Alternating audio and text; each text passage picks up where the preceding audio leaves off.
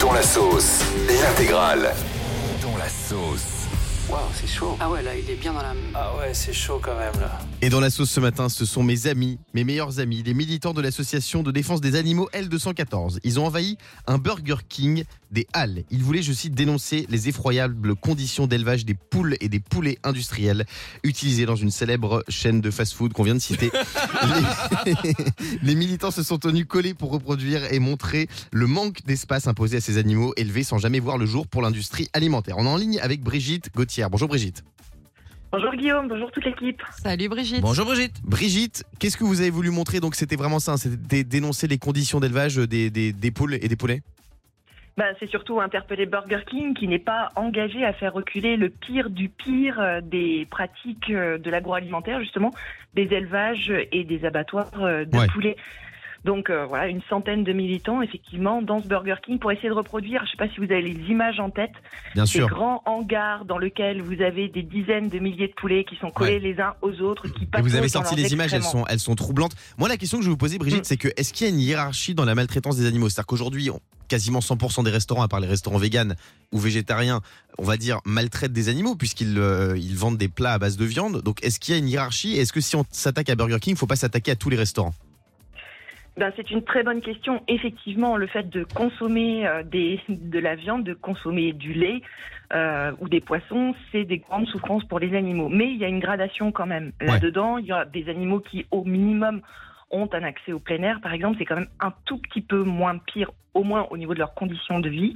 Euh, voilà. Mais comme vous dites, si on veut être cohérent, si vraiment le sort des animaux nous importe, à ce moment-là, eh bien, euh, en plus, ça va dans le bon sens par rapport à ce qu'on doit faire euh, pour l'environnement, le climat, sur des questions de santé publique par rapport à l'antibiorésistance, par exemple, ou aux zoonoses, Ils- ces ils- maladies qui peuvent passer des animaux à nous. Euh, du coup, là, effectivement, on réduit fortement sa consommation de viande ou on arrête totalement pour être totalement cohérent. Là, Ils ont réagi, fait, Burger King, ou pas Ils ont réagi alors ils avaient réagi, ils, ont- ils réagissent avec des éléments de langage souvent en disant que eux ils ont un label, sauf que ce label n'empêche pas l'entassement maximum des poulets et n'empêche pas d'utiliser des poulets à croissance ultra rapide. Ils grossissent quatre fois plus vite qu'en 1950. Vous avez euh, des, des des poulets à tête de poussin sur des énormes corps de Ah poulets ouais. avec des os hyper fragiles. Ouais, c'est vrai que les, les- euh, les voilà. images sont terribles. Après, je crois qu'ils sont assez intéressés par euh, le, le véganisme parce que c'est un- une des premières Mhm. chaînes à avoir sorti un burger vegan. Donc, c'est Tout à fait. peut-être bon signe. C'est quoi Tout votre but, Brigitte? C'est qu'on vive dans un monde 100% vegan? Bah, le monde qu'on imagine, effectivement, c'est un monde qui n'exerce plus de violence euh, vis-à-vis des animaux. Voilà, nous, on est une association pacifiste, donc on inscrit Donc, plus notre de viande. action là-dedans. Plus de viande au restaurant. Eh bien, ouais, non, plus de viande, mais une gastronomie végétale qui se développe, qui est super bonne. Euh, voilà, je sais pas si vous avez eu l'occasion d'aller déjà dans des restaurants qui proposent justement des plats véganes. Euh, voilà, sur l214.com, vous trouverez plein de plein Il y a des fast-food vegan, il y a des cheeseburgers Voilà. vegan, c'est super des- bon. Oui, Fabien. Exactement. Oui, ouais, Brigitte et il y en a qui cherchent à reproduire euh, et, et c'est assez bluffant. Brigitte, euh, je me permets de vous, vous- vous couper parce que euh, moi, donc moi je, viens de Guingamp en Bretagne et j'ai pas mal d'amis euh, qui sont euh, de- qui sont dans, dans- dans des fermes et, euh, Mhm. et euh, quand vous dites oui il faut pas boire de lait pour la maltraitance euh, animale, moi je vous dis j'ai été dans, dans, dans, dans pas mal de, de fermes et euh, les vaches au contraire j'ai l'impression qu'elles sont soulagées qu'on prenne leur lait et que et je les vois pas du tout maltraitées et je vois même plutôt mes, mes potes les caresser, leur parler et tout. Je vois pas la maltraitance dont vous parlez quand vous dites faut pas boire de lait, ils sont maltraités. Là j'avoue que euh, là j'ai du mal à vous suivre. Est-ce que le lait, c'est de la maltraitance? Alors, on, va parler de maltraitance structurelle. On ne dit pas que les éleveurs Ah, sont des d'accord. personnes qui sont maltraitantes et tout ça, mais c'est structurel. Pour que la vache ait du lait, on va lui l'inséminer, elle va avoir un veau qu'on va lui retirer, et effectivement, bah du coup, euh, il faut la, la, la traire puisque euh, il y a plus de lait qui tète euh, ce lait qui lui était destiné. Ouais. Et le, le veau va soit il va devenir vache laitière, soit il va devenir veau de boucherie. 91% des veaux de boucherie, c'est des veaux de boucherie en batterie. Brigitte, Donc- vous êtes, vous êtes fondatrice de l'association L214. Question bête, mais vous, vous êtes vegan Oui, bien sûr. Vous êtes tous Ouais, chez L214 Alors non, non, non, on ne l'est pas tous, mais on a comme objectif vraiment que notre société reconnaisse que les animaux, finalement, c'est injuste de les Donc considérer on comme peut manger de la viande et faire partie de L214 Oui, oui, L'objectif, c'est de, c'est, de travailler ensemble. On voit bien que c'est pas facile. C'est quelque chose qui bouleverse nos habitudes, qui bouleverse notre notre conscience aussi, qui nous pose question. Et du coup, on est dans une démarche vraiment de euh, d'aller vers le meilleur, tous et tout ensemble. Il y a des éleveurs aussi avec qui on discute avec. euh, Eh ben, ça c'est bien. Au moins, vous, au moins vous êtes dans le dialogue. Ça c'est très bien. bien sûr. Merci oui. beaucoup Brigitte d'avoir été avec nous ce matin sur Virgin Radio. Oui mon Fabonnet. Alors là, Brigitte nous disait qu'ils sont allés déguisés en poulet dans un Burger King. Alors faites attention parce que moi je les ai vus louer des, des déguisements d'indiens. Ils devraient aller au Buffalo Grill euh, dans, à mon avis, 2-3 heures. Et ce matin, on parle de la guerre entre Johnny Depp et son ex Amber Heard. Et pour en parler, on est avec Myriam Palomba, journaliste People. Bonjour Myriam. Bonjour, bonjour à toute l'équipe. Bonjour, Alors Myriam. c'est quoi cette histoire? Johnny Depp, il refuserait de payer les 2 millions de dollars qu'il devrait Amber Heard, c'est ça? C'est ça. Alors, euh, je ne sais pas si vous vous souvenez, il y a eu un énorme procès au printemps dernier où chacun s'accusait de diffamation hein, et on a découvert euh, les faits les plus sordides de, le- de leur mariage.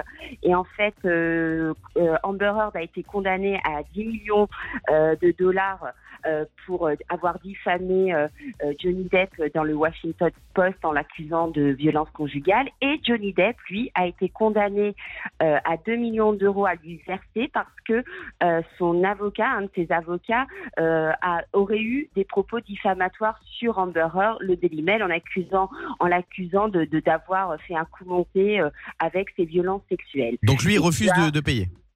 Alors lui, il refuse de payer, il veut rien lui donner. Elle, elle, elle a également fait appel. Euh, pour Johnny Depp, en fait, euh, ce qui est compliqué, c'est que lui estime déjà que le jugement a été euh, erroné, que le jury a soutenu massivement euh, Amber.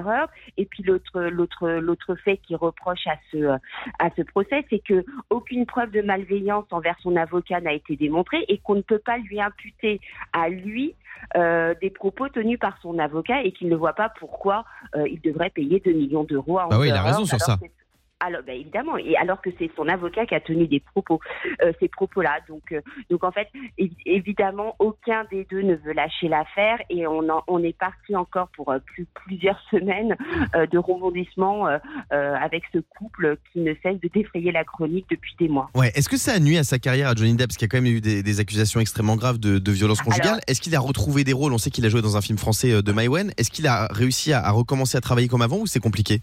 Alors, alors, il a effectivement perdu euh, énormément de contrats. C'est effectivement compliqué euh, pour lui euh, de, euh, de retrouver du, du vraiment euh, des, vrais contrats au cinéma. Alors, il effectivement, il a joué dans le film de Maïwen, euh, Jeanne de Barry, où il jouait Louis Louis XVI.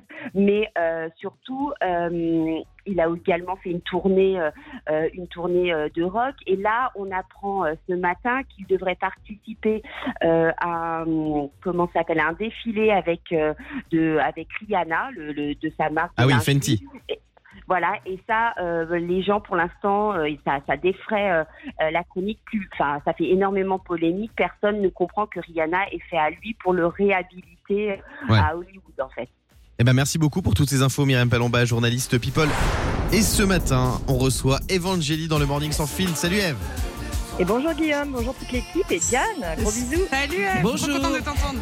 Merci d'être avec nous, Evangélie. Tu étais sur le plateau de TPMP People et tu as révélé que ton expérience dans Splash sur TF1, on rappelle que c'était que Splash, hein, c'était en 2013 de mémoire, donc c'était il y a quelques années déjà. C'était un concours de plongeon organisé par TF1 et tu t'es senti un peu trahi quand tu as participé à l'émission. Pourquoi, Eve?